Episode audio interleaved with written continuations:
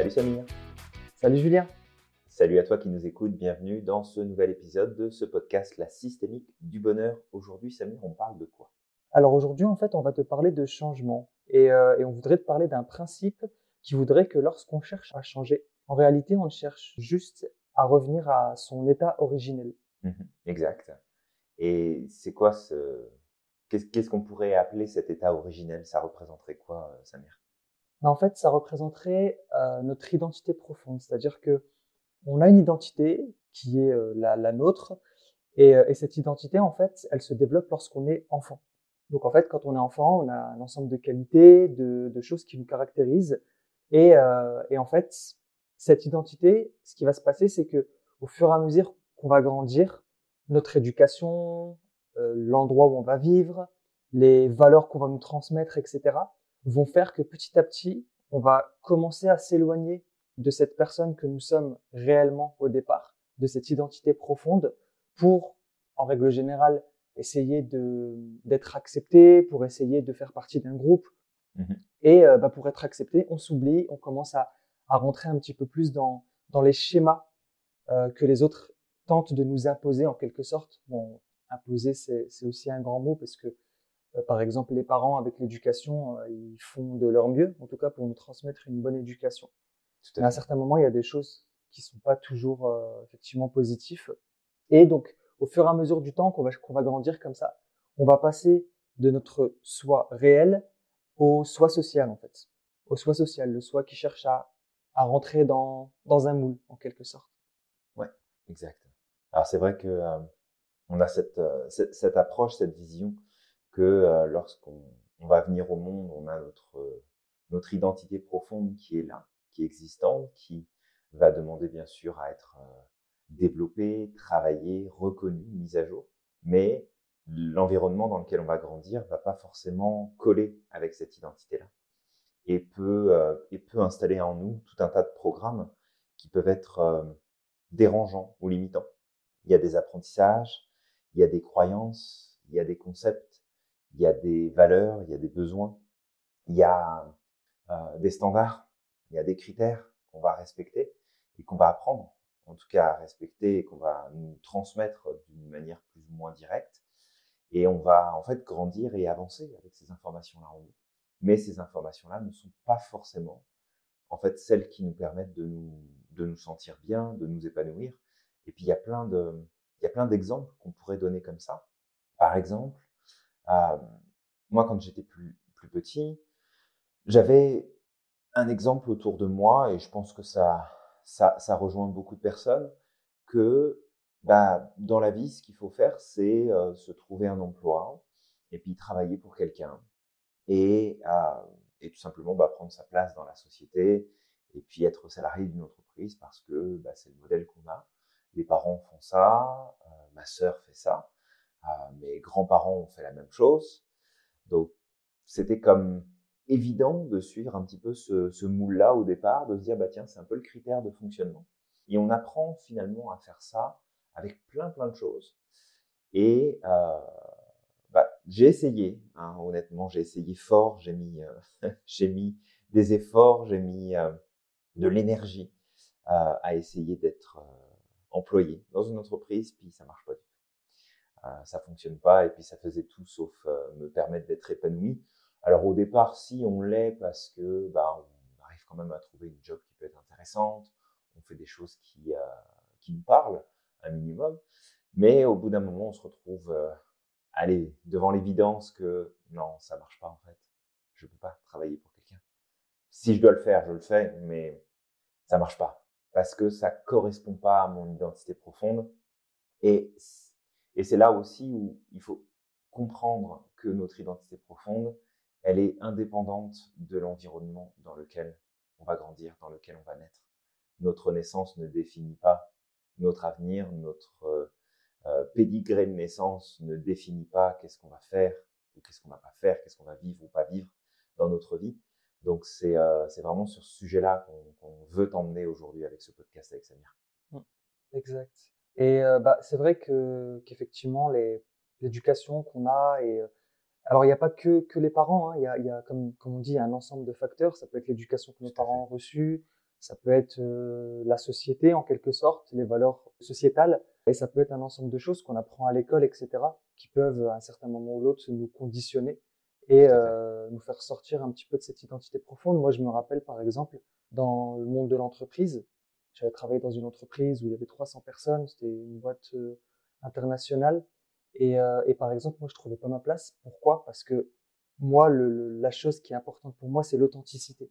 Et ça, c'est depuis que je suis gamin. j'aime bien être authentique, j'aime bien être moi-même. J'ai pas besoin de jouer, j'aime pas jouer des rôles. Je le fais quand j'ai envie de rigoler avec des amis parce que euh, je vais prendre un personnage et puis on, va bien, on va bien se marrer. Mais, en dehors de ça, dans la grande majorité des cas, j'aime être authentique. Et dans les entreprises, par exemple, il y avait beaucoup de monde. Je vais pas faire de la généralisation, mais en tout cas, c'est ce que je voyais beaucoup et c'était ceux qui prenaient le plus de place. Mmh il y avait beaucoup de monde qui portait un masque.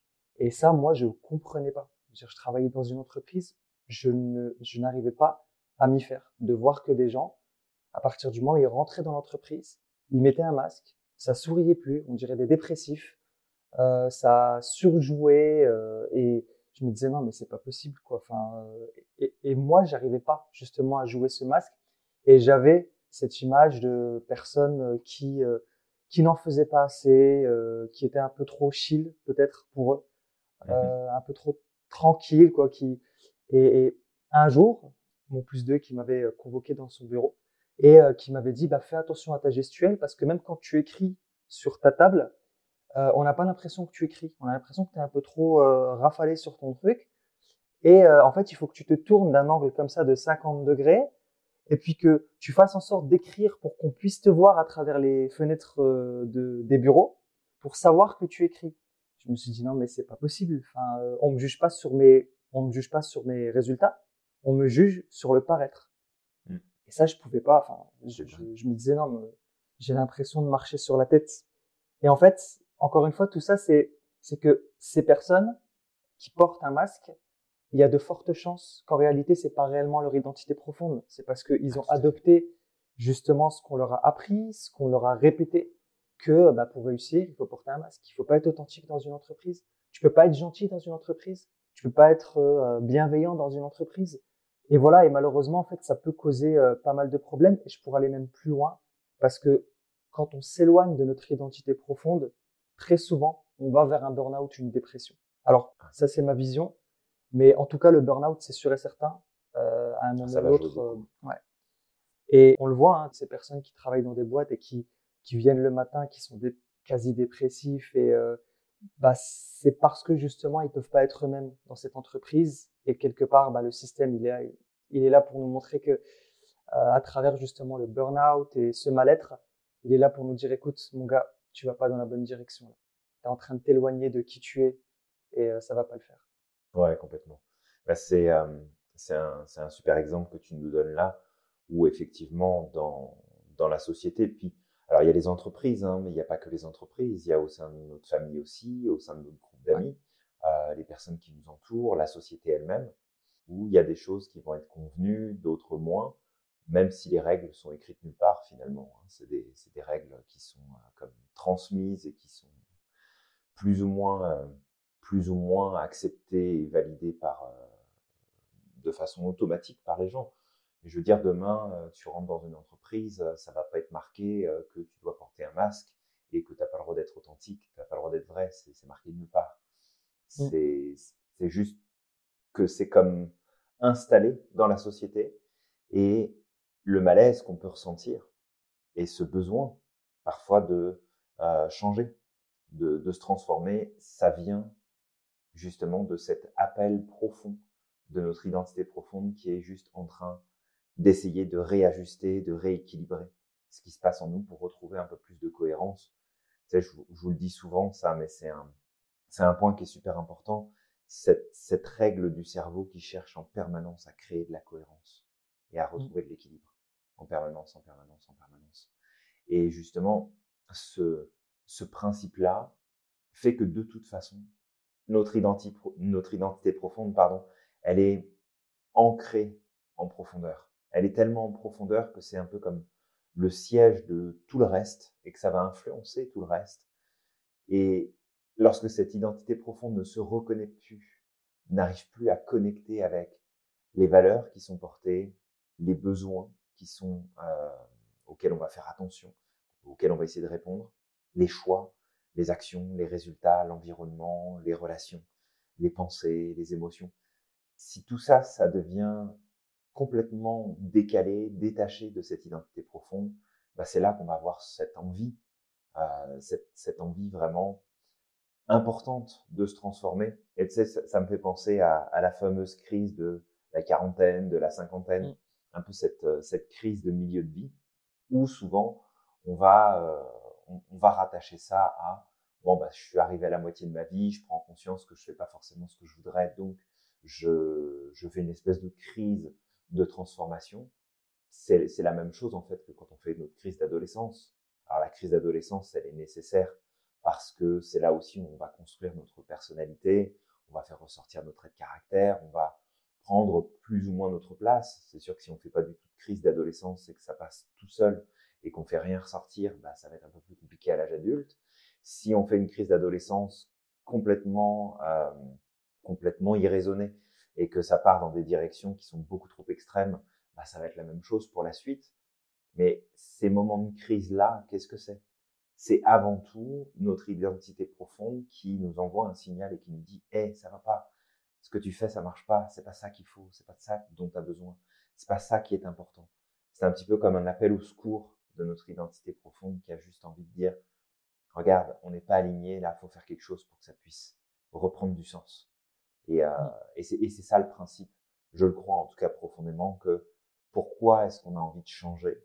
Et parfois plusieurs reprises dans notre vie, c'est pour la simple et bonne raison que bah, notre identité profonde n'arrive pas à rentrer en cohérence, en alignement avec ce qui se passe dans notre vie et notre mode de fonctionnement à ce moment-là. Bah ouais, donc du coup en fait ce que ce que tu dis là en fait, ça me refait faire un parallèle avec ce que j'avais dit tout à l'heure avec le les trois euh, états du soi. Donc on avait mmh. le, donc le soi profond, donc ça c'est notre identité profonde, c'est la personne qu'on est réellement. Et puis après il y a le soi social, donc le soi qui cherche justement à être accepté, qui cherche à, à faire partie d'un groupe et à, à rentrer dans un moule, justement par peur très souvent d'être oublié ou d'être mis de côté. Mmh Parce que faut pas oublier que l'être humain reste quand même un animal social euh, et que du coup on a besoin de vivre en société. Et ensuite, ben, très souvent, comme j'avais dit tout à l'heure, le, le, fait que quand on s'éloigne de notre soi profond, trop ou trop longtemps, à un moment ou l'autre, on va rentrer justement dans ce soi euh, de la peur. Et ce soi de la peur, c'est très souvent le moment où justement on est, euh, on est entre, entre le marteau et l'enclume. C'est-à-dire que, enfin, je sais pas si c'est le bon mot, mmh mais en tout cas, on est entre ce, ok, j'ai envie de redevenir réellement moi-même, mais si je redeviens réellement moi-même, est-ce, qu'est-ce que je vais perdre? Est-ce que euh, je vais être rejeté? Est-ce que euh, on va euh, me mettre de côté? Est-ce que je, mes amis vont, mes amis, ma famille, les personnes qui m'aiment m'aimeront toujours? Et, et ce moment-là, en fait, ce soit de la peur, c'est un moment de résistance, c'est un moment où aussi on peut rentrer dans des dans des phases de burn-out ou dans des phases de dissonance. Et ça peut durer, ça peut durer un certain temps. Moi, alors c'est pareil, ça m'est arrivé à un certain moment, justement après c'est euh, ça s'est déclenché huit ans après mon début de de, de carrière dans l'entreprise, mais c'était pas que, c'était aussi, euh, bah, j'étais confronté à pas mal de choses. J'étais confronté euh, aussi bien à ce qui n'allait pas dans l'entreprise, aussi bien à ce qui n'allait pas dans ma vie personnelle, entre les amis, entre la famille, etc. Et je me suis rendu compte à certains moments qu'effectivement, ce que j'ai fait, c'est que j'ai mis de côté la personne que je voulais réellement être. Alors, il y a mmh. plein de choses que je voulais faire depuis que j'étais gamin, mais j'ai fait le choix. Euh, alors, encore une fois, en réalité, c'était un choix, mais je pensais qu'on me l'imposait mais c'était un choix que j'avais fait moi-même, justement pour pouvoir euh, bah, très souvent être accepté ou pour pouvoir euh, être aimé. Et, et, et, donc, ce qui a fait que j'ai mis de côté énormément de choses. Je voulais voyager, j'ai pas voyagé. Je voulais faire, il y a plein de choses que je voulais faire. Hein. Je voulais continuer mes études, mais partir, partir plus loin justement pour pouvoir accéder à certaines, à certaines études. Je l'ai pas fait.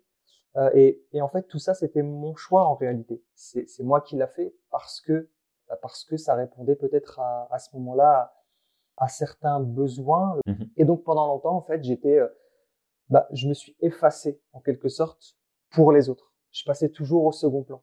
Ouais. Et puis à un moment ou l'autre, bah, il est arrivé que euh, voilà, j'avais, je sais plus quel âge j'avais, je devais avoir 28, 28 ans.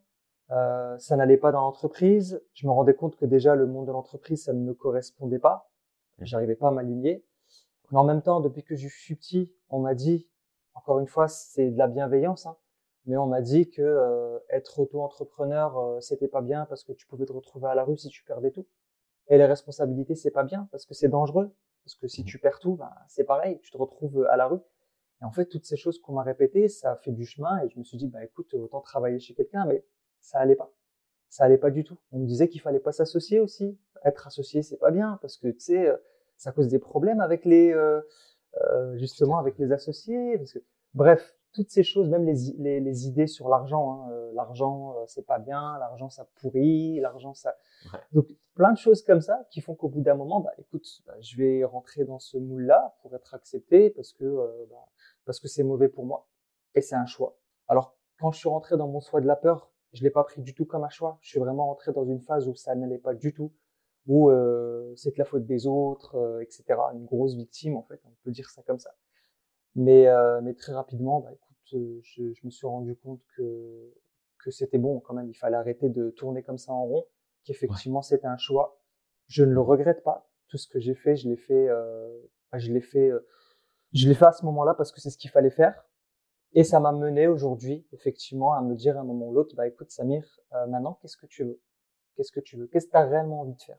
Et je me suis rendu compte que finalement, euh, mon moi profond était, euh, alors je sais pas si je peux parler de prédestiné, mais était prédestiné en tout cas quelque chose de plus grand que euh, que ce que j'ai fait jusque-là et aussi que ce qu'on m'a appris. Ouais, que ce qu'on m'a appris. Et bah, ce soit de la peur, cette période de dissonance, elle est énorme. Hein. C'est c'est de la faute des autres, c'est des phases où euh, tu n'as plus envie de parler avec personne, c'est des phases où tu ne sais plus qui tu es. Mmh euh, et, et c'est très très difficile. Je me rappelle cette période-là a été très très difficile. J'ai été euh, j'ai été immonde aussi avec certaines personnes autour de moi. Encore une fois, je dis j'ai été, c'est mon comportement qui a été immonde. Ouais. Euh, parce que justement, euh, j'étais dans cette phase où je savais plus qui j'étais réellement et c'était pas mon, mon objectif hein, d'être de d'avoir un comportement immonde mais c'était la conséquence de tout ça et euh, mais voilà après encore une fois le tout c'est encore une fois de comprendre que notre identité profonde et notre comportement c'est pas pareil et que mmh. justement si on est dans cette phase où ça ne fonctionne pas c'est juste qu'on va pas dans la bonne direction encore une fois on a on a une boussole à l'intérieur de nous qui qui est là alors elle est elle est elle est peut-être pas agréable cette boussole hein, parce qu'on passe mmh. par des phases difficiles. Parfois. Ouais. Mais quand on est dans des phases difficiles, c'est justement cette boussole qui est en train de nous dire "Eh oh, mon petit gars, tu vas pas du tout dans la bonne direction. Fais attention. Réfléchis bien." Ouais, c'est la meilleure chose qui puisse arriver en tout cas. Mmh. Ouais, non, tout à fait. Et euh, bah, c'est encore une fois un super partage que, que tu nous fais là, Samir, parce que je pense que ça va faire écho à pas mal de, de personnes qui, euh, qui nous écoutent sur ce podcast et puis, euh, bah forcément, moi le premier, ça fait écho aussi à, à au passé.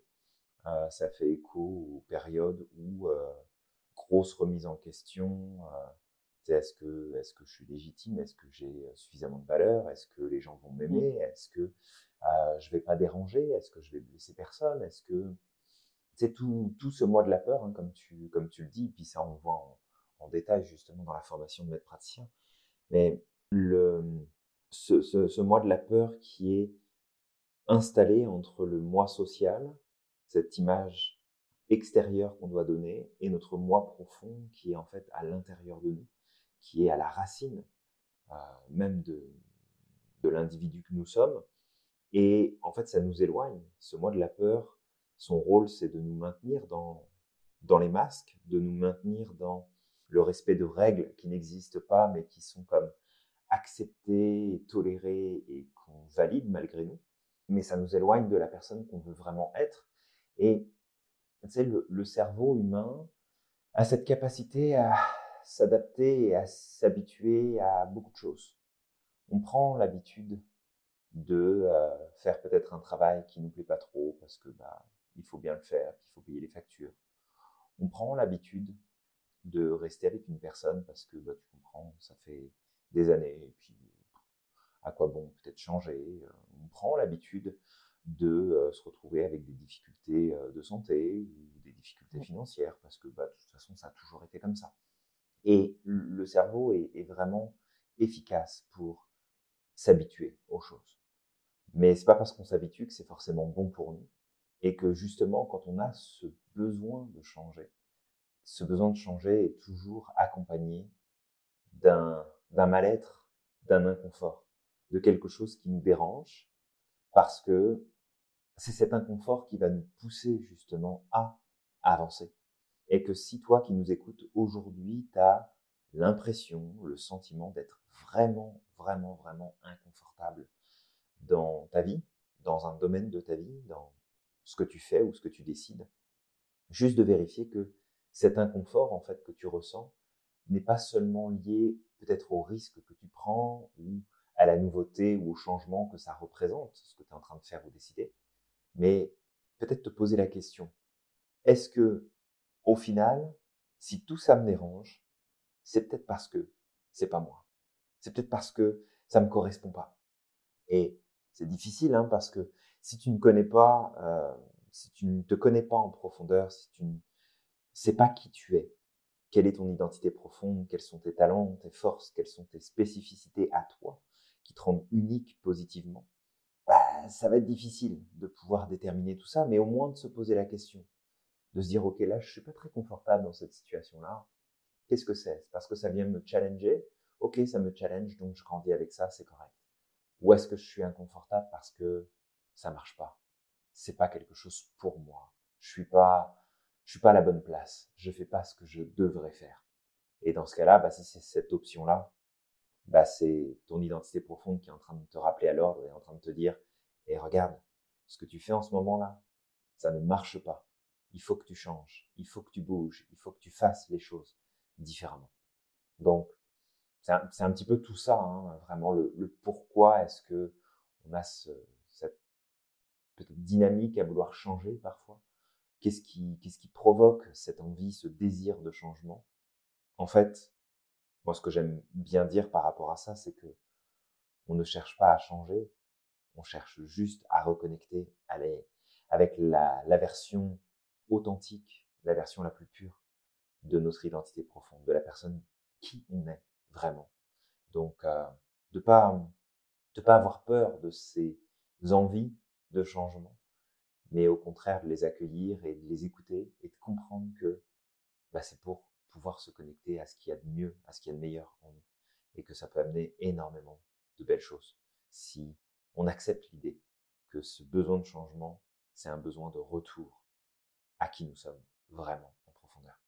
Bah, il y a un truc qui pop en fait aussi, c'est que bah, toi qui nous écoutes, il y a un obstacle euh, sur lequel tu pourrais euh, être euh, confronté, c'est les autres. Alors moi, c'est ce qui a fait qu'à un moment ou l'autre, justement, j'ai eu des comportements qui ont été un peu un peu agressifs vis-à-vis de des personnes qui m'entouraient.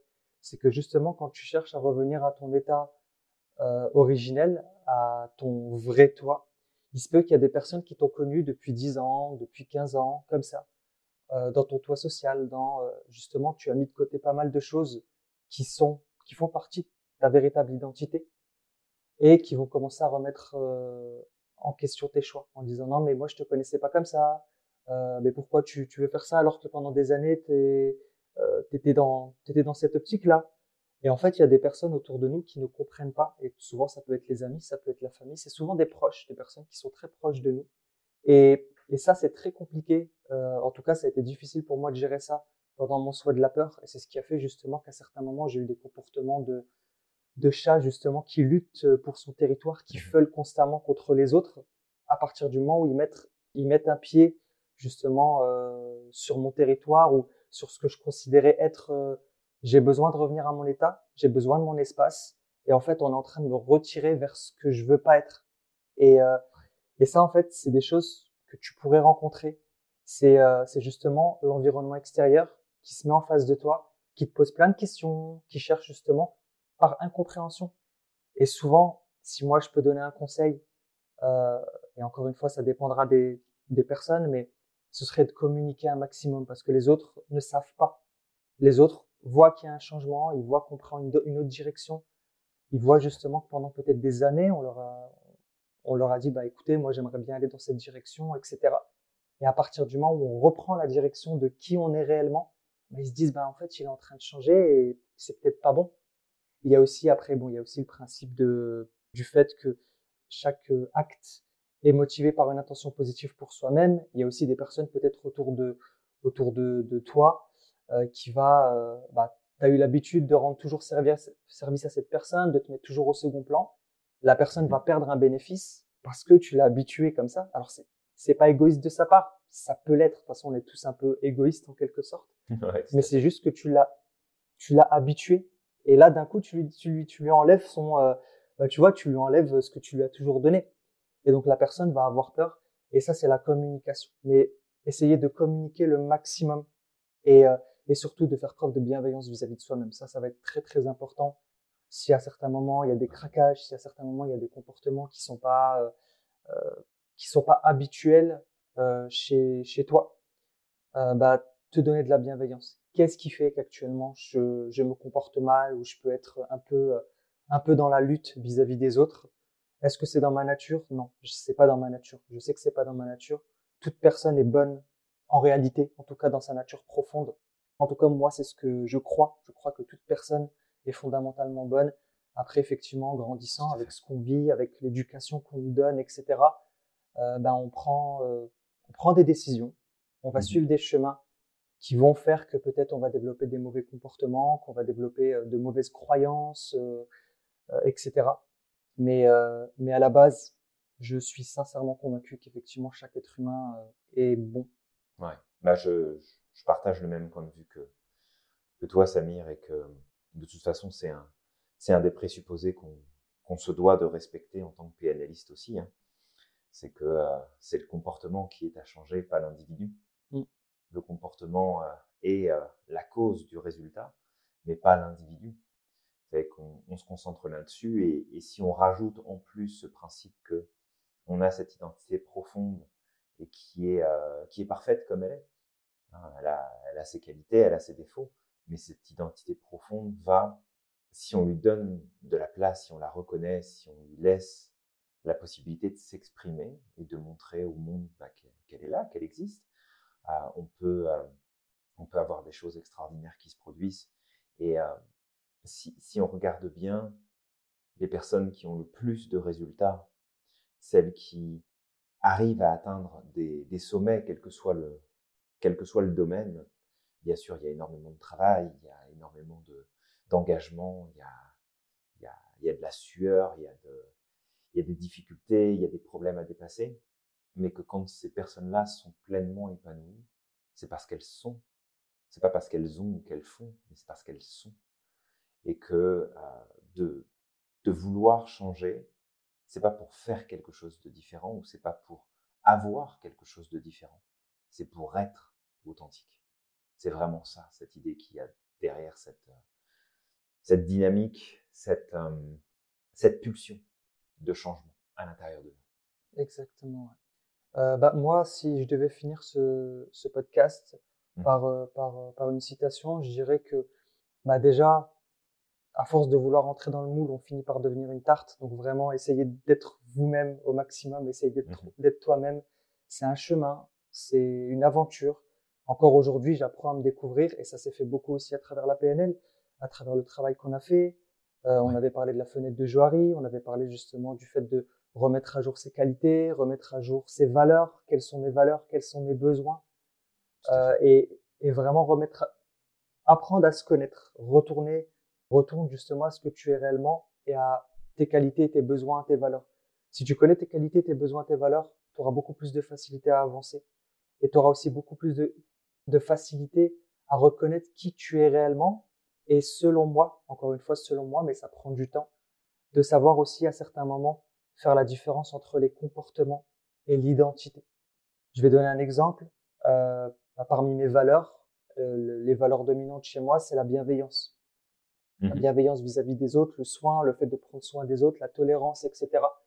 Et je sais que les comportements que j'ai eus justement pendant une année, quand j'étais dans mon soi de la peur, vis-à-vis de certaines personnes, où j'ai été peut-être un peu dur dans mes mots, ben c'était pas moi, c'est des comportements qui est, qui ont, euh, mais en fait qui étaient là parce que c'était une manière de répondre à mon environnement. c'était une manière de répondre aussi à cette dissonance que j'étais en train de vivre. Mais c'est pas moi. Et du coup, bah, le fait de connaître mes valeurs, de connaître aussi mes qualités, parce que dans mes qualités, il y a aussi des, euh, le fait de prendre soin des autres, l'empathie, etc. Mhm. Ben, j'arrive à faire aujourd'hui cette différence en me disant, ben, moi, je sais que je suis quelqu'un d'empathique, je sais que euh, mes valeurs dominantes, c'est la bienveillance.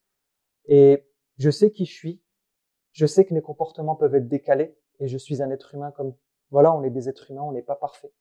Euh, et donc, ok, c'est pas grave, j'ai des mauvais comportements. Qu'est-ce que je peux faire à ce moment-là pour travailler sur ces comportements-là et pour les pour changer mes comportements.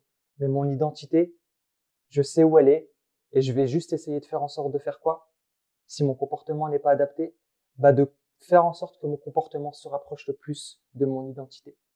Exact, exact, exact.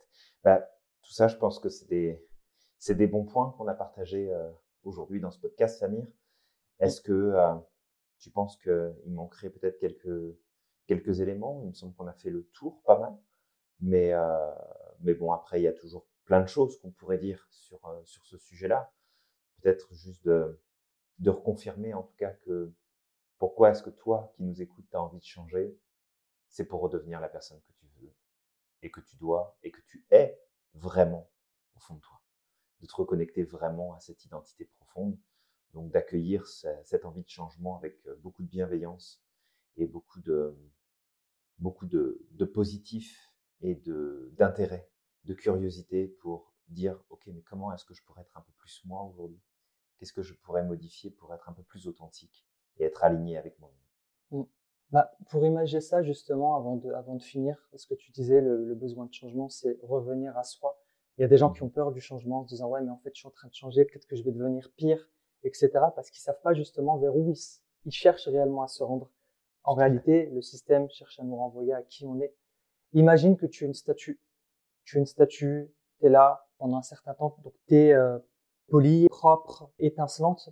Et puis au fur et à mesure du temps, tu as du calcaire, tu as des impuretés qui viennent comme ça se, se mettre sur cette, euh, sur cette sculpture que tu es, sur ton identité.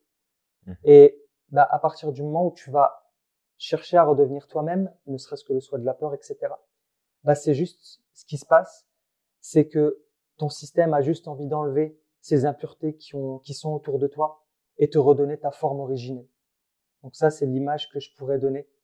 C'est juste que ce, ce, processus de changement, euh, quand on a envie de changer, c'est justement pour enlever toutes ces impuretés qui sont autour de nous et pour redevenir l'œuvre que nous étions au, au départ, en fait. Complètement. C'est une, euh, une belle image. C'est chouette. Merci euh, Samir pour ça. Ouais, je t'en prie. Top. Eh ben écoute, toi qui nous écoutes, on espère que euh, cet épisode t'aura plu, t'aura inspiré.